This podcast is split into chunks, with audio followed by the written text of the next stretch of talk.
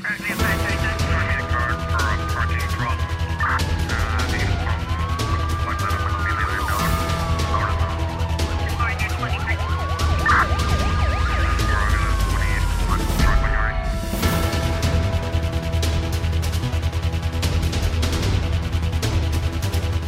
O Tribunal da Comarca dos Mosteiros decretou prisão preventiva ao indivíduo do sexo masculino detido por suspeita da prática de dois crimes sexuais contra menores. Em nota de imprensa, a Procuradoria-Geral da República refere que os factos ocorreram em junho de 2021 e maio de 2022. A vítima é uma adolescente de 14 anos na altura dos acontecimentos em causa. Uh, estão, por hora, factos suscetíveis de indiciarem a prática de um crime de abuso sexual e um crime de agressão sexual com penetração previstos e punidos pela legislação penal cabo-verdiana. O diretor nacional da Saúde apela a todos os cabo-verdianos e residentes que uh, aderirem à campanha uh, de vacinação, ou neste caso, a toma da quarta dose da vacina contra a Covid-19. Jorge Noel Barreto salienta que está aprovado, está aprovado que a vacina de facto protege pelo menos relativamente às formas graves da doença e também diminui a probabilidade das pessoas morrerem em decorrência da Covid-19. O responsável nacional de saúde sublinha que, sobretudo para as pessoas que têm alguma doença crónica, como a diabetes, algumas doenças cardíacas ou o cancro, ou que fazem uso de algum medicamento que diminua a defesa do organismo, devem ter a sua vacinação sempre em dia. A quarta dose da vacinação, da vacina contra a Covid-19, está disponível eh, desde o dia 29 de junho. A recomendação surgiu devido ao aumento de casos eh, eh, positivos observado nas últimas semanas no país.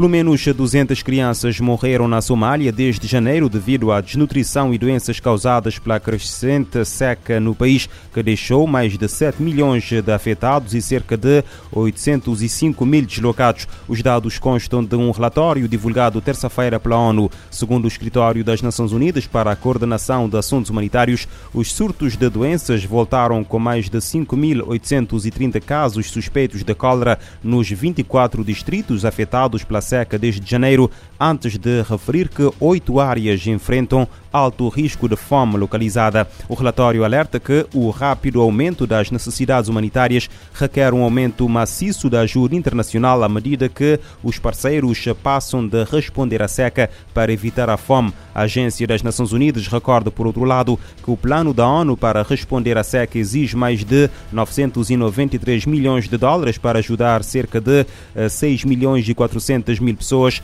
das quais 3 milhões e 900 mil receberam ajuda desde janeiro. O coordenador humanitário da ONU para a Somália, Adam Abdelumula, alertou no final de junho que mais de 350, 350 mil crianças podem morrer de desnutrição antes de setembro se a situação não melhorar e mais de 30% das gestações em países em desenvolvimento são de adolescentes. Os dados constam de um estudo do Fundo da População das Nações Unidas publicado na terça-feira. O mesmo documento revela que em países da África subsaariana, mais de 60% das gestações ocorrem em meninas com menos de 17 anos. No Brasil, essa taxa é de 57%. A reportagem é da uh, ONU News. Um terço das mulheres que se tornaram mães em países em desenvolvimento não têm 17 anos completos. É o que mostra um estudo do Fundo de População das Nações Unidas, divulgado nesta terça-feira. No Brasil, esta taxa é de 57%, um pouco menos do que nos países da África subsaariana, onde a média ultrapassa os 60%. O Brasil e o Iêmen, na Ásia, possuem o mesmo cenário. Além de altos níveis de gestações infantis, a tendência tem sido de aumento ao longo do tempo.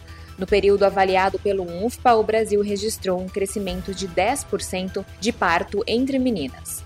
Segundo o UNFPA, complicações no parto são as principais causas de morte e danos à saúde.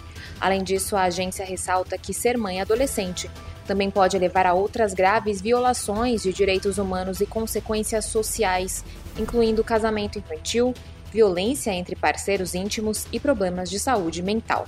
Embora o estudo aponte para o crescimento no Brasil, o levantamento mostra que, globalmente, o número de maternidade na infância e adolescência vem caindo.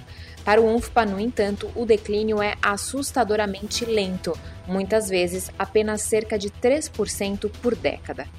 O relatório apresenta recomendações para legisladores, incluindo a necessidade de fornecer educação sexual abrangente, apoio social e serviço de saúde de qualidade, além de apoio econômico às famílias e envolver organizações locais. O Fundo de População das Nações Unidas refere que uma política de apoio e estrutura legal que, que reconheça direitos, capacidades e necessidades de adolescentes, particularmente meninas adolescentes marginalizadas, também podem contribuir para reduzir as gestações precoces. A Agenda 2030 das Nações Unidas falha em igualdade racial e combate à discriminação. A denúncia da relatora da ONU, Tendai Ashwim, que apresentou o relatório sobre os objetivos de Desenvolvimento Sustentável e a luta contra a discriminação racial, a responsável revela que são precisos mais compromissos, apesar de algumas melhorias em iniciativas dos últimos anos. Promessas para avançar no combate ao racismo e em promover a igualdade racial estão sendo vítimas de fracos compromissos, segundo a relatora especial sobre formas contemporâneas de racismo, discriminação racial, xenofobia e intolerância correlata. A declaração foi feita por Tendai Atiumi durante a apresentação à 50 sessão do Conselho de Direitos Humanos em Genebra.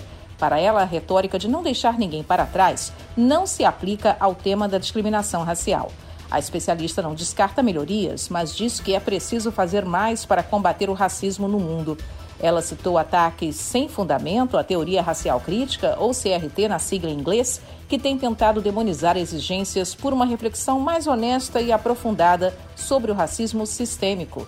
A Tiume acredita que os compromissos estão ausentes da implementação dos Objetivos de Desenvolvimento Sustentável. A relatora lembrou que a pandemia de Covid-19 revelou profundas desigualdades raciais com sistemas econômico-financeiros servindo de motores do subdesenvolvimento e da discriminação racial.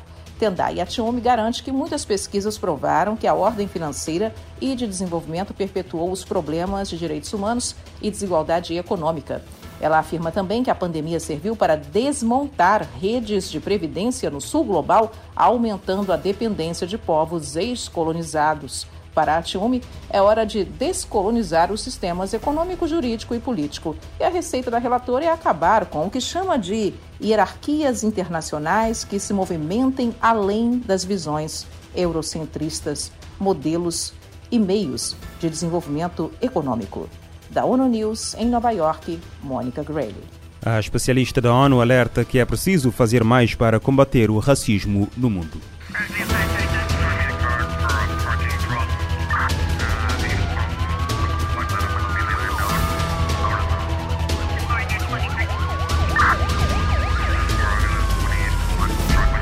Este programa está disponível em formato podcast no Spotify e em radiomorabeza.cv.